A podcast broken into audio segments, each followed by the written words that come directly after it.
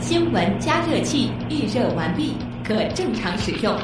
潮流分析仪正在筛选可用素材。IC 离心机已将样品分离，结果分析中。知识对撞机过载冷却中，即将进行下一次充能。一切准备就绪，可以开始实验。可以开始实验。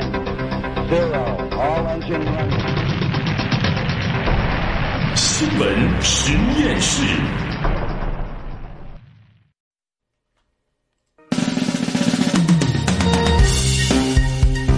资讯背后有内涵，新闻里面找知识。欢迎大家回到有可能是最长知识的广播新闻节目《新闻实验室》。大家好，我是旭东。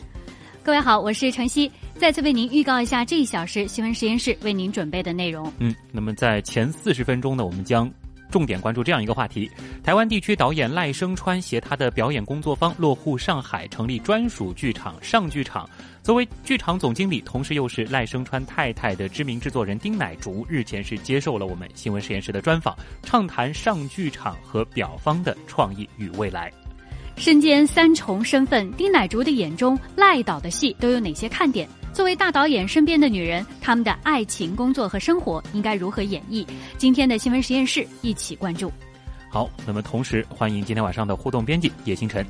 举东晨曦好，各位听众好，也欢迎大家下载新闻加 APP，在阿基米德关注新闻实验室参与互动。新闻实验室的会员积分计划还是在进行，参与互动赚取积分，将有机会获得由格瓦拉生活网提供的全国通兑电影券以及各种惊喜福利。嗯，那么在今天的节目当中呢，我们除了常规的会员盖楼积分，还有最佳评论积分之外，还有一个额外的大福利派送。呃，要获得这个福利有两个两种方法，第一种是参与我们的秒杀，大家在阿基米德新闻实验。室社区右上角应该已经看到了一个抢字啊，点进去就会有个倒计时。我们是有三个秒杀时间点，分别是二十点二十五分、二十点四十五分和二十点五十五分啊。每个秒杀点呢是会送出一份上剧场开幕剧，呃赖声川话剧观演券的名额，包括两张观演券。嗯啊，如果你这个手不够快，抢不到秒杀，还有一种方式呢，就是积极参与我们的互动，因为我们今天会额外再选出一个呃最好的评论，直接是送。上价值三百八十八元的上剧场会员卡，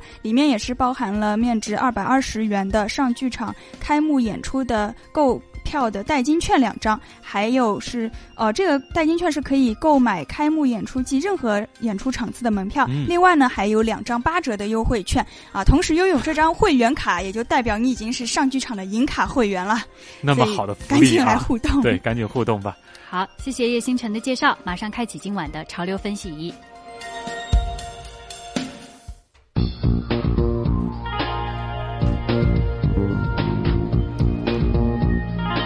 潮流分析仪。对于喜欢戏剧的市民朋友来说，最近呢是真的又多了一个好去处，也是上海的又一个全新的文化地标，它就是位于徐家汇美罗城五楼的上剧场。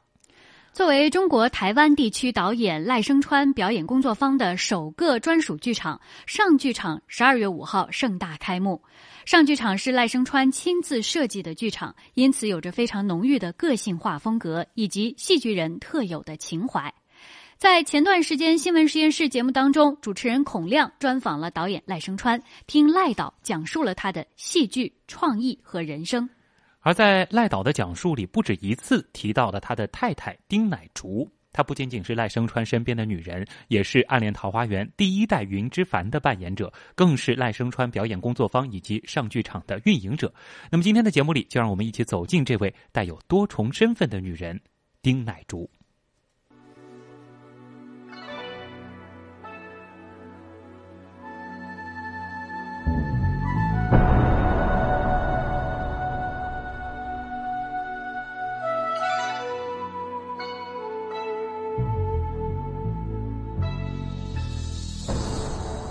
很高兴见到您。前不久，其实我刚刚采访过赖老师，所以觉得见到您之后有一种特别的亲切感。我记得在我印象里，这个金世杰先生曾经评价过二位哈，就是说你们俩像是同一个人。换言之，就是赖老师身上有一半的您，而您身上有一半的赖导。对于这种评价，您自己什么感受？嗯，我想啊，我金老师，我们都叫他金宝啊啊，金宝，因为是真的是多年的老朋友嘛。嗯，那他是一个。确实是观察很入围的一一这个好朋友，嗯，啊，但是其实很多人不知道，我跟赖老师其实是有很很不一样，我们两个性格是很不一样，我们连吃的东西都很不一样，但是呢，呃，我们又彼此之间非常互补，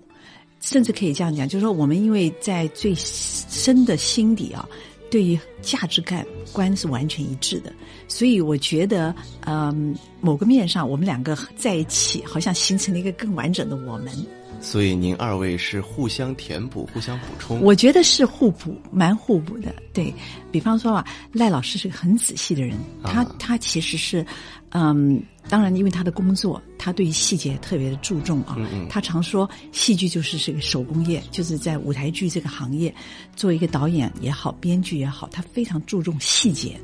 那么我呢，其实啊，呃，很多细节我反而会忽略。你是一个大而化之的人。我在某方面是非常大而化之。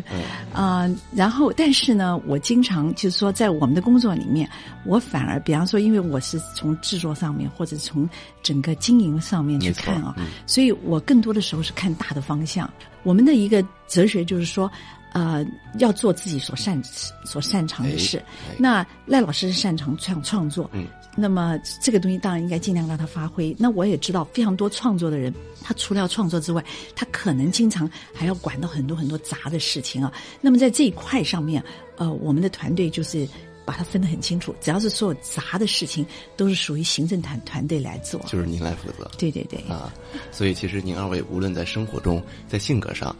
在工作上，甚至在梦想上，其实都是有互补的成分在里。刚刚我提到说我们是呃很不一样的性格之外，我们吃东西也很不像。哦啊，赖老师其实比较喜欢吃西餐啊，我比较喜欢吃呃中餐。嗯嗯，就是我们两个吃的东西有点不太一样，但是反而因此而不会不会有争执。没错，因为这个我知道他喜欢吃什么，只要准备好这个就可以了啊。而且也不会对，比如说两个人都爱做中餐，可能就会在一些观点上有分歧。对对对，这个应该咸一点，这个应该甜一点。不过赖老师是一个很，其实从某方面来讲是一个很单纯的人，就是他什么东西就是很，他不是那种就是说什么很挑剔的啊，呃嗯，但但是呢，他又因为呃总是嘛，这个有一定的品味，所以还是。呃，比方说他喜欢吃的东西，只要那个他喜欢吃的东西做得到，那个他那天就很开心。所以他有时候有一颗童心在里头哈。他他非常像小孩，非常像小孩。其实这样的人容易就是对于艺术他的感知力会更加强烈。是的，是的，是的。那刚才您也提到了哈，就是您之前在做剧场、在做剧团的时候，就是表坊这个。呃，一直在台湾、在大陆、在各个地方都是您在负责运营。那现在到了上海这边成立了上剧场，也是您在主要负责这边的一些行政和运营。那您觉得，呃，之前的行政总监和现在的总经理之间这两个角色，您觉得是一样吗？对您来说？嗯，我们因为。过去是一个剧团，嗯，那么现在在呃上海这个上剧场，它是一个剧场，它是一个固定的一个对对对，所以它其实这两个的工作是很不一样的，内容是就是说，当然呃在行政工作有些东西是雷同的啊，有些在管理的原则上是相同的，但是它在呃基本上它当然是不一样，因为一个是管场地，嗯，一个是管剧团，那剧团在我们这个行业里面等于是我们就是呃一个。生产单位，它是要把一个创作从无把它啊建设到有啊这样子的一个过程。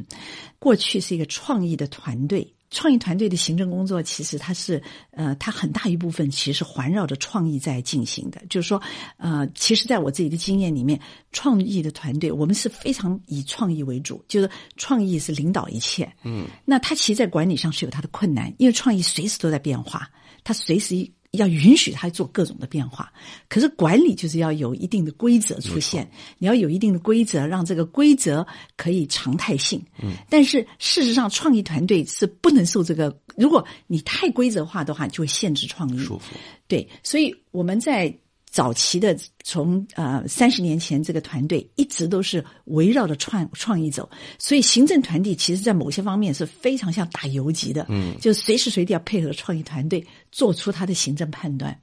那可是当我在做这个呃剧场的时候，我知道剧场是常态性的，因为作品本身就是一个是一个作品，但是我要在这个剧场里面放这个作品，作品到了我这个场地里面，它已经是成型的，所以我们当时就毅然决然的把这两个就分开来。所以我们现在在上海其实是有两个团行政团队，一个行政团队是专门管创作这一块的，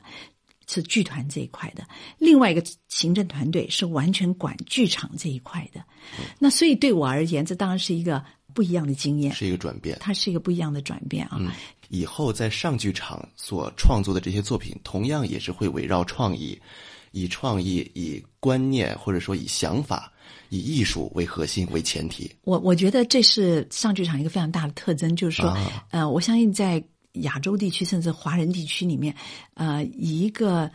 常态性，就是说，一个这个剧场。它有一个呃专属的一个创作团队来为它生产。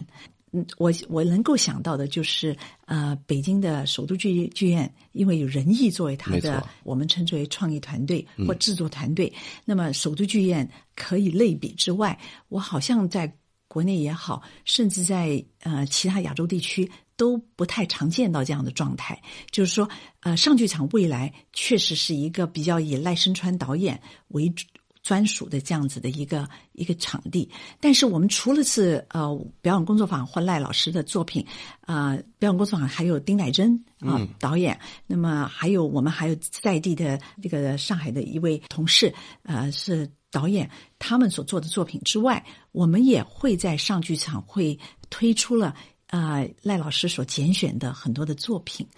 呃这个上剧场未来的呃可能。他的个性也会比较鲜明吧，在呃整体的剧场这个市场里面来讲，他会有一个比较鲜明的个性。嗯，那其实上剧场在十二月五号就开幕，从今年底到明年二月份，上剧场会有很多的作品和观众见面。是的，啊，包括这个在那遥远的星球，伊丽莎、一夫二主，还有这个说相声系列啊，包括这个谈情说爱等等，这么多作品，您个人比较偏爱哪一部或者哪几部？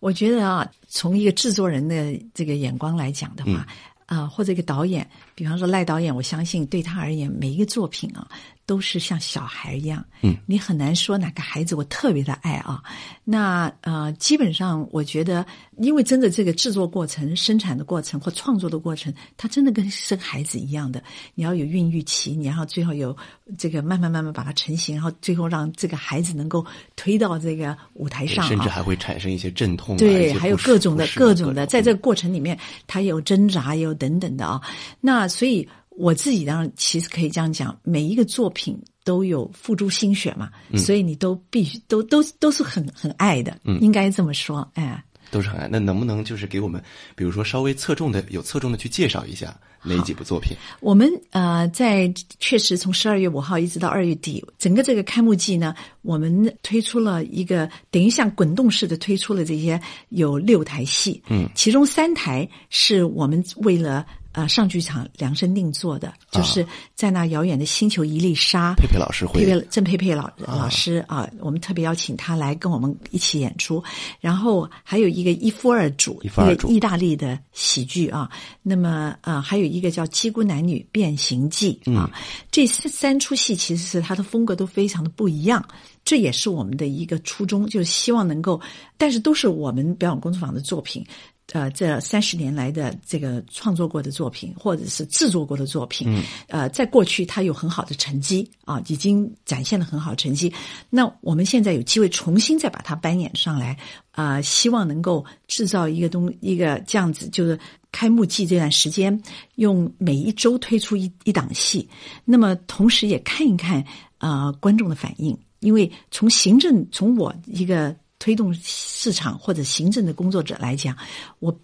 必须要了解到，就是嗯，要多加了解，在上剧场这这个这样一个剧场里面，什么样的作品，呃，面对观众的时候，他的反应大概是怎么样？那除了这三出作品之外，我们还有。呃，两出是来自北京，我们的制作人，北京央华公司的，呃，也是呃我们所授权他们制作的。嗯，一个是那一夜在旅途中说相声，这是由戴军跟严兰，嗯啊，这是属于表演工作坊的一个相声系列。对，那么过去是以两个台湾的演员冯一刚跟呃屈中恒演出了这个旅途中偶遇的两位旅人，然后他们等于一个晚上的说话啊，那夜在旅途中说相声。那么还有我们从台湾会来两档戏，哦，一档是这个爱朦胧人朦胧，嗯嗯，那个是呃今年度我们在台湾。呃，所推出的一个很很棒的喜剧，嗯，是邀请了 ella 啊，ella 就是啊陈嘉华，他是那个过去是 S.H.E 的这个团队，嗯，那么他我觉得他是个非常有才华的一个演员啊，呀，他第一次的这个舞台剧的演出就给了我们，所以呢，啊是由丁乃真所导的，嗯，这这个戏里面演员演员的阵容也很很棒，啊，有房光耀，有屈中恒，还有这个刘美玉，嗯，啊，都是一时之选啊。这个戏本身呢是讲这个用七零年代的一个啊、呃，是谈到了爱情跟阶级之间的关系啊、呃，是讲到了一个很富有的人家的这个千金吧，嗯啊、呃，因为一直对婚姻就是嗯。就是有抗拒力，啊、后来爸爸就特别安排了一点相亲，我们过去叫相亲啊，嗯、结果是一个等也是一个门当户对的。那么，但是呢，这个女儿就答应说她可以相亲，但是她决定要跟她的自己的一个等于贴身的一个佣人啊、嗯、，ella 饰演这个佣人，她要跟这个佣人等于兑换身份，啊、她要等于从旁来看这个，到底看看这个男的是怎么样一个情况。嗯、但是当然没有想到那个男的呢，因为从国外回来也很反对这个相亲，所以就决定跟他的司机两个换身，啊、所以就变成两个换身的一个、啊、一个非常有趣的一个爱情的故事。那么这个戏在台北演出的时候非常非常轰动，嗯、也很受到欢迎。那么呃之外的话，我还有一个戏啊、呃，是一个很特殊的戏，叫《谈情说爱》。嗯，其实他已经巡演过多次了。嗯、那这出戏呢？呃，在我的制作生涯里面，我觉得是一个很特殊的经验啊。嗯，刚才你就是主持人提到了，说我有没有特别喜欢的？我觉得不能说是特别爱，但是我觉得特别有情感的是有的。有的戏是因为你付出心血可能是不一样的。嗯，比方说《谈情说爱》，当时候是因为丁乃真，就是他发现了这样子一个呃，有一个美国人跟一个盲人，嗯啊，他们两个是。老师跟学生的关系都是钢琴，弹钢琴的，就是呃，这个盲人的名字叫许哲成，嗯，那么他呢就跟一个美国老师学钢琴，这个美国老师的中文讲得很好，嗯。啊，然后但很有趣，这两位钢琴演奏家又很喜欢讲相声啊，所以他们就打电话跟。丁乃真说：“嗯，有没有机会跟表演工作坊学习讲相声？哦、那我其实我们不是一个相声团队，嗯嗯，但乃真听了之后觉得很有趣，就跑去看他们看他们做表演。他们说我们编了一个相声段子，你们来听听看，跟钢琴合在一起的。那当然去听了之后，就发觉他们的表演非常嫩啊，太生嫩了。嗯，但是钢琴的表演是非常非常的好，所以后来就触动了乃真，就跟我打电话说，他觉得呃这。”他们这一队的这个表演是非常有意思，嗯嗯，所以呢，我就鼓励乃真花了一年的时间跟他们做了一个创作，就推出了这样一台舞台剧，叫做啊、呃、谈情说爱。啊、呃，这个琴是钢琴的琴。对，嗯、那事实上也是在讲这两个人的成长。呃，这个钢琴老师讲到他到了呃亚洲地方来学中文的经验，而这个盲人就讲他呃，就是他这个从小盲了之后，他怎么学习钢琴。嗯，在推出演出的时候，是对我来讲是非常困难，因为两位演员太没有名气了。嗯啊、呃，那所以花了很大的力气。可是。当我们每一次推出的时候，发觉现场观众的反应是非常好。我我想啊，就是这样子，因为所有的演出没有比现场反应更重要，因为现场反应是一个验证来的。对我而言，这个作品它在呃面对观众的时候能取得这么大的一个反反馈啊啊、呃，所以后来我们就很大胆的把它放到了专业剧场里面。那一月份的时候，我们会再邀请谈情说爱到。啊、呃，上剧场来做表演，所以他们本来在现实生活中就是音乐老师和盲人钢琴家的身份，是的，这种师生关系，然后把这种师生关系放在舞台上，他们同样在扮演自己，对对对，所以是在呈现自己的生命，对。然后在这个表演中有两台钢琴，所以他们会有双钢琴的这个表演，然后我们还有五位非常美的和音天使啊，这五位都是能够玩各种乐器的，嗯，所以整个晚上它有音乐，有着人生的故事等等。自己扮演自己，这个其实不是特别常见。我不知道您是不是带有一种这个实验的一个想法，或者说性质，再去做这样一种推动。当然，这这出戏啊，谈情说爱是比较特殊，是因为这两位呃表演者，他们其实不是演员，但是他们是演奏家。嗯，那么。那丁乃真当时的想法就是必须从他们的长处去做开发，就他们既然擅长音乐，于是我们就必须从这个上面去做啊做故事啊。那么同时又发觉呢，他们欠缺的就是属于语言的表演，所以我们但他们的语言表演呢，我们要训练他，在这训练的过程，让他们讲他们的故事，然后从这样的讲他们自己的生平故事，慢慢触动了乃真，把这所有的故事。编成了一台晚上的一个台表演，这里面有他们的故事，也有一部分是可能是乃真所引导的，嗯。啊，所以他也不完全是全然的自传。